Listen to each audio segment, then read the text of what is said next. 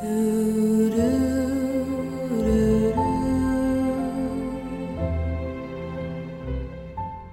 quality of mercy is not strained. It droppeth as a gentle rain from heaven upon the place beneath. It is twice blessed. It blesseth him that gives and him that takes. Tis mightiest in the mightiest.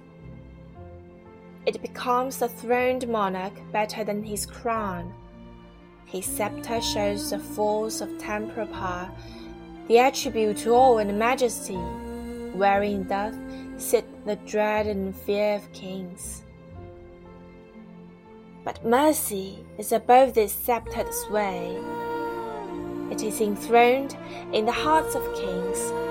It is an attribute to God Himself, and earthly power doth then show like his gods when mercy seasons justice.